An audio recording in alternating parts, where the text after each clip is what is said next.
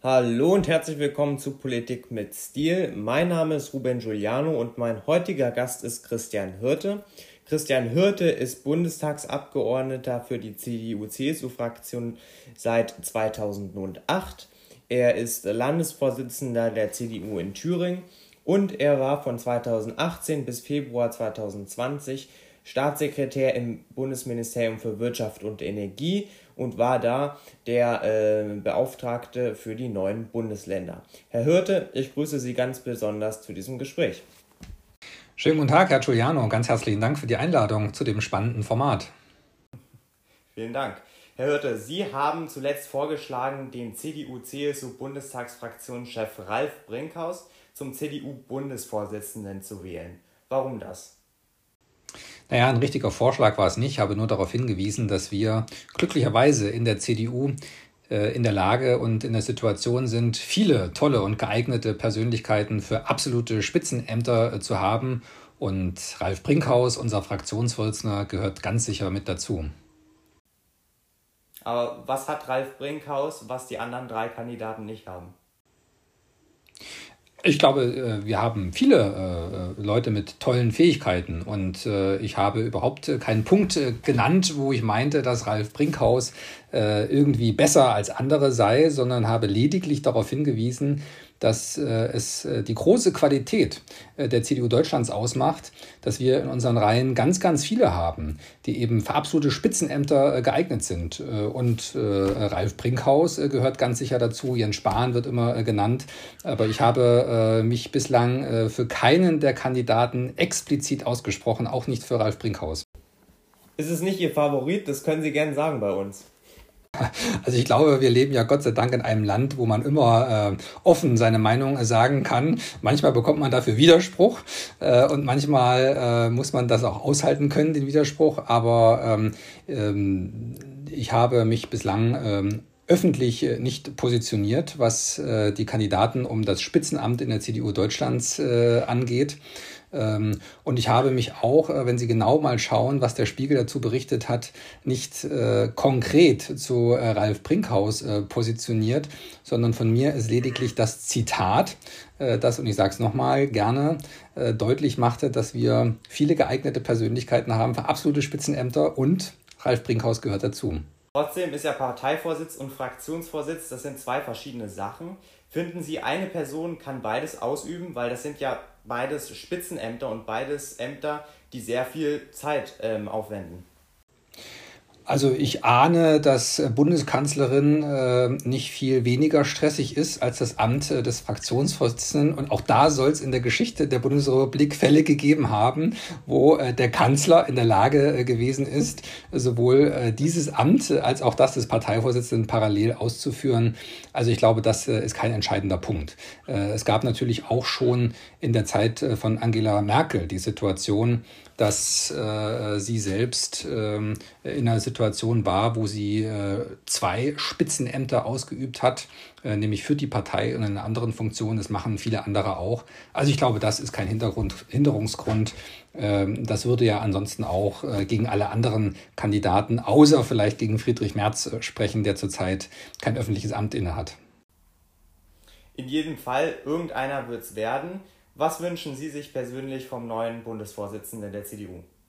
Also ich glaube, dem neuen Bundesvorsitzenden muss es gelingen, dass äh, die CDU ähm, auf äh, dem Pfad äh, bleibt, den sie heute schon eingeschlagen hat. Und damit meine ich gar nicht nur die inhaltliche Ausrichtung, sondern vor allem, dass wir in der Lage sind, auch künftig die verbleibende Volkspartei in Deutschland zu sein. Ich glaube, das ist ein ganz, ganz wichtiges Gut, das uns in Deutschland auch von vielen anderen Ländern unterscheidet, dass wir als CDU nach wie vor in der Lage sind, auch mit unserem Ansatz Catch-all, die Breite der Gesellschaft anzusprechen. Und dem Grunde nach eigentlich ein Angebot äh, für jeden Bürger im Land zu machen. Fühlt sich nicht jeder angesprochen, das findet auch nicht jeder äh, alles richtig, aber dass es unser Ansatz ist, fürs ganze Land Politik äh, zu gestalten. Ich glaube, das ist ganz, ganz wichtig und dafür muss man werben und auch Mehrheiten natürlich erzielen. das schönste Programm nutzt am Ende nichts, wenn es dafür keine politischen Mehrheiten gibt. Deswegen muss natürlich auch ein neuer Vorsitzender, äh, und daran wird er auch gemessen werden, äh, die CDU zu guten Mehrheiten führen, damit sie die von ihr für richtig gehaltene Politik auch gestalten kann. Ich habe es am Anfang schon gesagt, Sie sind der Vorsitzende der CDU in Thüringen. Am 5. Februar dieses diesen Jahres, da wurde ähm, Thomas Kemmerich, der FDP-Mann Thomas Kemmerich, zum Ministerpräsidenten mit Stimmen der AfD gewählt. Kurz danach schrieben sie auf Twitter, ähm, ihn, sie bezeichneten ihn als Kandidaten der Mitte. Würden Sie das heute auch so machen, so sagen? Also, dass äh, Thomas Kemmerich ein Kandidat äh, der Mitte war, äh, daran gibt es ja keinen Zweifel. Äh, ich äh, ahne, dass ich in Kenntnis äh, der Folgen dieses Tweets mir das heute sehr, sehr ernsthaft überlegen würde, ob das so gut ist, den zu äußern. Aber an dem Tweet selbst war nichts falsch. Äh, ich habe dem äh, gewählten Ministerpräsidenten von Thüringen äh, gratuliert, so wie ich auch seinem Nachfolger gratuliert habe. Es gab drei Kandidaten bei der Ministerpräsidentenwahl, den Thomas Kemmerich als Kandidat der FDP, den Bodo Ramelow als Kandidat der Linken und einen Kandidaten, dessen Namen ich schon wieder vergessen habe, als Kandidaten der AfD. Und äh, bei diesen drei Kandidaten war selbstverständlich der FDP-Kandidat äh, derjenige Kandidat äh, der Mitte. Ich glaube auch nicht, dass der Tweet oder der Glückwunsch von mir an den gewählten Ministerpräsidenten das Problem war, sondern äh, die Gesamtumstände. Wenn man sich anschaut, wie wir äh, dahin gekommen sind äh, mit dem Schlingerkurs der CDU nach der Landtagswahl, äh, vor allem auch mit dem, was dann daraus resultierte, mit einer Reihe von Rücktritten, dem von Thomas Kemmerich, dem ähm, unseres Partei- und Fraktionsvorsitzenden in Thüringen, Mike Moring, meinem eigenen mit der Ankündigung von Annegret Kramp-Karrenbauer auf jeden Fall nicht mehr als Parteivorsitzende zur Verfügung zu stehen, vorgezogene Parteiwahlen zu machen, die hätten ja eigentlich im April diesen Jahres schon stattfinden sollen. Und ähm, äh, mit all dem, was dazugehörte, kann man, glaube ich, kaum sagen, äh, dass das äh, eine gute Gemengelage in Thüringen war. Zur Wahrheit gehört aber eben auch, dass dieser, diese, diese ganzen Schwierigkeiten und Probleme, insbesondere auch was meine Person betraf, äh, sich ja nicht deswegen zuspitzte, weil ich äh, gratulierte, äh, sondern weil die SPD im Februar diesen Jahres ähm, vor dem Ausstieg aus der Großen Koalition war. Sie suchte den Casus Belli, um irgendwie die Große Koalition zu beenden. Und sie hatte gehofft, ihn in der Causa Thüringen äh, gefunden zu haben und machte das auch an meiner Personalie fest. Kurz vor einem Koalitionsausschuss, wo klar die Aussage der SPD war, Hirte muss gehen oder die Koalition wird nicht fortgesetzt. Gott sei Dank kam es nachher nicht so im Interesse der Bundesrepublik. Das hätten wir in Corona-Zeiten nicht gebrauchen können. Und deswegen war es aus Sicht der Bundeskanzlerin nachvollziehbar, ihre Regierung äh, zu schützen und zu erhalten, indem sie einen ihrer Staatssekretäre entlässt. Trotzdem, dieses Jahr sind ja nochmal Neuwahlen voraussichtlich, oder beziehungsweise nächstes Jahr, wir sind ja schon fast 2021. Im April sollen Neuwahlen im Land, äh, für den Landtag von Thüringen stattfinden.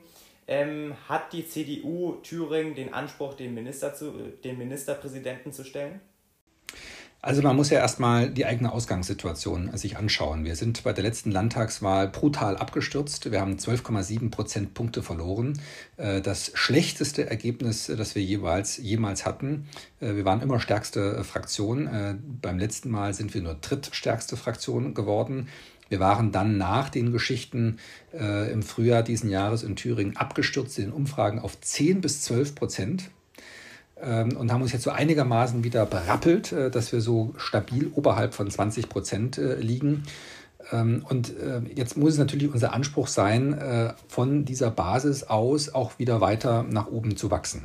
Und unser Anspruch muss es auch sein, Politik im Land zu gestalten. Aber auf der anderen Seite müssen wir auch einen realistischen Blick auf die Mehrheitsverhältnisse und auch auf die aktuellen Umfragen haben. Und deswegen ist die ganz klare Ansage, unser Anspruch ist es, deutlich besser zu werden als beim letzten Mal. Und unser Anspruch ist es auch, eine Gestaltungskraft in Thüringen zu sein, damit äh, nicht eine Situation eintritt, wo entweder Rot-Rot-Grün auf der einen Seite oder die AfD auf der anderen Seite irgendwie allein Politik äh, gestalten können, sondern unser Anspruch ist, so stark zu sein, dass nicht die Ränder, Linke und AfD Politik äh, gestalten, sondern äh, wir als CDU definitiv dazu gebraucht werden. Aber wie ist das dann? Weil laut den äh, letzten Umfragen haben ja Linke und AfD die Mehrheit. Und wir können tatsächlich davon ausgehen, dass es auch bei der nächsten Wahl so ausgeht. Also wenn wir weitsichtig denken, wie muss die CDU vorgehen in so einem Fall, wenn es nicht eine Mehrheit gibt für Rot-Rot-Grün, aber es gibt auch keine Mehrheit ähm, für alle anderen Parteien der Mitte? Wie geht die CDU dann vor? Also Erstmal ist es unser Anspruch, äh, mit der Wahl ein besseres Ergebnis zu erzielen. Und erstmal ist es natürlich unser Anspruch, stark zu werden, damit genau das nicht eintritt. Und äh, alles andere muss sich dann im Ergebnis äh, der Wahl äh, unterordnen und äh, nachher entscheiden. Für uns ist aber ganz klar, und da halten wir uns auch an die Linie aus äh, Berlin, für uns ist es äh, weder eine Option, ähm, mit äh, der Linken noch mit der AfD äh, zu koalieren. Auf der anderen Seite ist es natürlich auch so, dass wir diese beiden Parteien nicht gleichsetzen. Wir haben bei beiden Parteien gute Gründe, mit denen nicht strategisch zusammenzuarbeiten.